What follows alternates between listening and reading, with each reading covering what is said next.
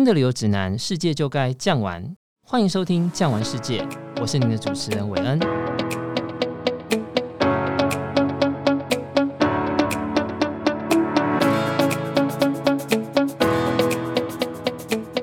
上集我们为您介绍了冰岛是个既是仙境又是险恶之地，在冬天与夏天分别有什么样的活动？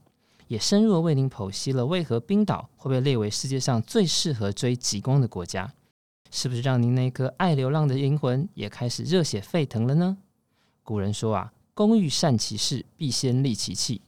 这集我们就来为您分析，要到冰岛想要玩的尽兴，到底该准备什么样的东西，以及我们精心为您整理了七大网友最想知道的内幕，千万不要错过哦。今天还是请到我们为冰岛国民斐哥做详细的解说。斐哥好，大家好，韦恩好。哎，斐哥啊，上集啊，听您说了冰岛那么多的活动，我的屁股都有点坐不住了。不过既然呢，您号称不在冰岛，就在飞往冰岛的飞机上，可以让我们知道一下到冰岛去，现在关于疫情的防疫机制的开放程度到底是怎么样呢？这个疫情啊，让我们这一些想出国走走的朋友呢，真的是等太久了。现在幸好世界各国对完整接种疫苗呢都已经有一定的共识了，冰岛呢也是一样。以目前现阶段的政策来说，只要我们完整接种了两剂，是世界卫生组织所认可的疫苗，而且达到了十四天以上，就可以呢不需要裁剪、不需要隔离的入境冰岛了。哇，不需要裁剪也不需要隔离的话，那对于冰岛的诱因真的非常大哎。除了这个之外呀、我们到冰岛去，应该还是会有一些像是签证或者是海关的问题，尤其是海关要到这样的地方去，到底什么东西能带，什么东西不能带，是不是也跟我们的听众朋友说一下呢？好，我们先从签证的部分说起。冰岛呢，这个国家虽然不是欧盟的成员国呢，不过它一样可以接受啊这个申根签证，所以我们中华民国护照呢就有申根免签证的优势。在冰岛观光旅游呢，只要停留期间不超过九十天都可以。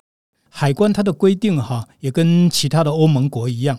最最特别的，大家要留意的就是它的肉类跟奶制品呢不允许入境。它所指的就是香肠、火腿、起司、牛奶这一些。也就是说到冰岛去的话呢，就不用自己带食物了，到冰岛去就好好享受当地美食就可以了。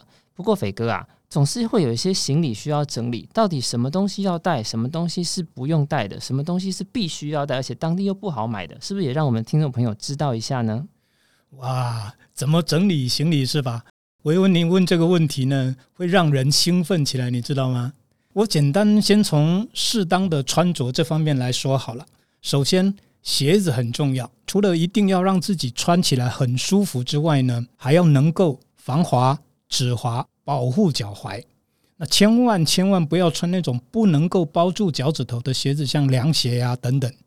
那假如说秋冬天以后啊，就是每一年的十月份之后到来年的四月份，那你就可能就需要雪靴了，而且是那一种呢，踩在雪地上不会湿掉、不会滑的雪靴。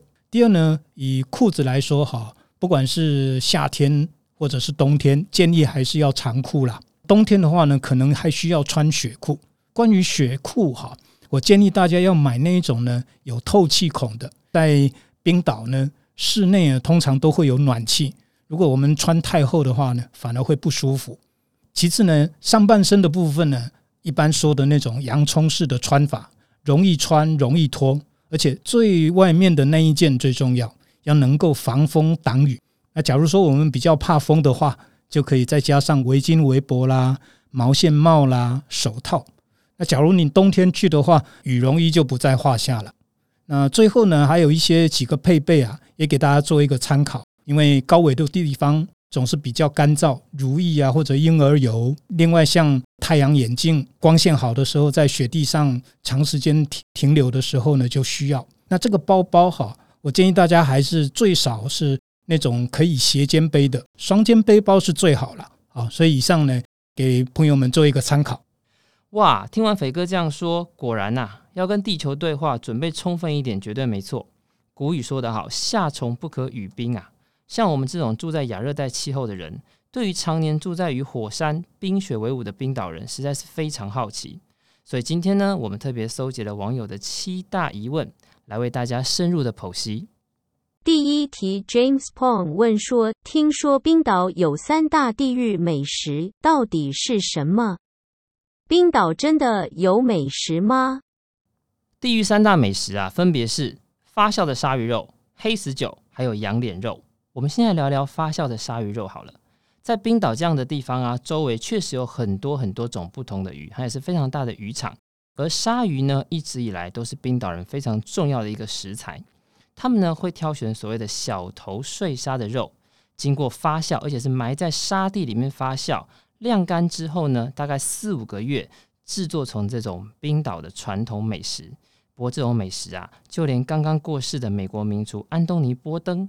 以及呢，这个地狱厨神 Gordon Ramsay 呢，吃完之后都会吐出来，味道大概像什么呢？就是用尿做成的果冻，或者是呃，阿莫尼亚味道大概重十倍的皮蛋。另外一种呢，叫做黑死酒。那黑死酒的名字的来源呢，就是来自于黑死病，它被列为呢世界上最难喝的酒之一。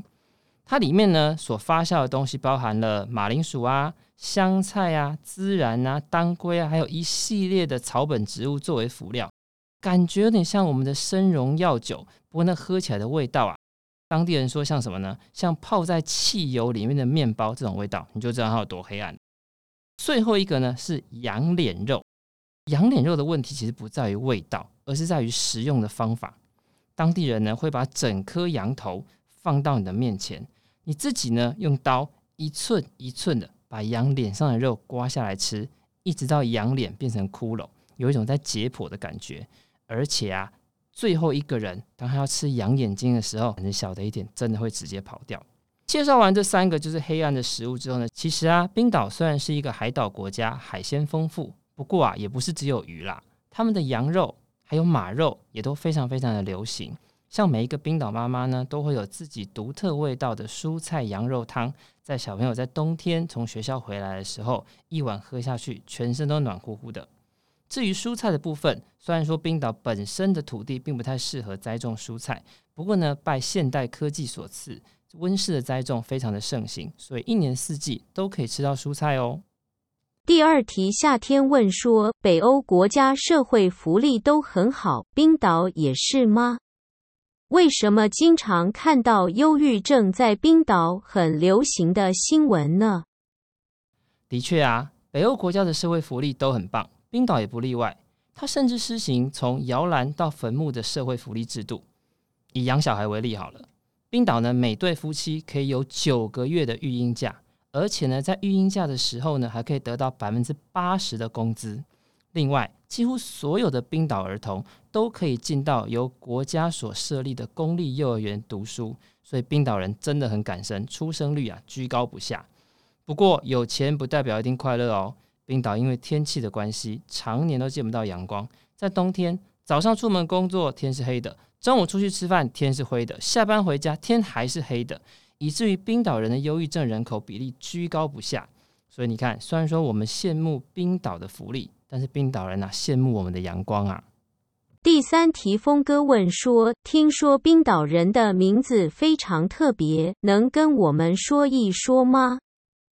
冰岛这个地方啊，因为地理环境的关系，仍然保留了最古老的维京语的精髓。就以命名来说好了，冰岛人对这件事情有一种不可思议的狂热。不但拿、人名有专属的命名委员会。甚至啊，还有街道命名委员会跟冰岛马命名委员会。所以啊，如果你是冰岛人，是不能够随便帮小朋友取名的哦。如果你选了一个不受冰岛语或官方认可的姓名，很有可能在取得政府的这个像是身份证啊或护照上是会有问题的。以冰岛的新生儿取名来说啊，冰岛人呢是世界上非常罕见的以爸爸的名字来当做小朋友的姓这样的一个做法。然后通常呢，冰岛人的名字最后都会出现宋或者是 Dóttir。宋呢就是谁谁谁的儿子，Dóttir 呢就是谁谁谁的女儿。然后再加上他们把爸爸的名字当做姓。举一个例子好了，譬如说现在很有名的，刚刚拿金钟奖的主持人吴珊如，他的爸爸呢是吴宗宪，所以他如果是冰岛的名字就叫做珊如宗宪之女。第四题，阿卡问道：能帮我们介绍冰岛人的特质吗？冰岛本身呢是一个非常非常乐于助人的一个民族性。冰岛人并不是一个外向的人，他们不会主动的跟陌生人攀谈，也不会像我们这样哦，礼貌上啊露出善意的微笑，或者是跟人家擦身而过的时候点头。他们反而会避免跟你目光交集，把眼神呢直视前方，继续前行。所以刚开始到冰岛的人啊，都会觉得冰岛人怎么这么傲慢啊？是不是看不起我们呢？但其实不是这样子哦。冰岛是一个非常非常友善的民族，虽然说他们不是热情的，也不是好客的，但是呢，你只要需要协助的时候，无论是生活上的、旅行上的，冰岛人都会竭尽所能的帮助你。有一些网友就说，他到冰岛旅行的时候，有一次呢，他的车子忘记上雪胎。因为没有上雪胎，所以变得非常的滑。在开车的时候呢，开得慢到后面的车子以为他发生了什么状况，所有的冰岛人都下来帮助他，问他发生什么事情，甚至啊有人还帮他把车子开到安全的地方。这就是冰岛的友善。第二件事情是，冰岛人其实并不是这么好交朋友。为什么会这样子呢？各位要知道，冰岛啊，虽然说是台湾的国土三倍大，但它人口只有三十万人。三十万人大概呢，以台北来说，就大概大安区这么大。所以呢，所有的人几乎都互相认识。一旦来了一个新的人，要打入冰岛的哦，像这样的一个群聚里面呢，其实是非常非常困难的。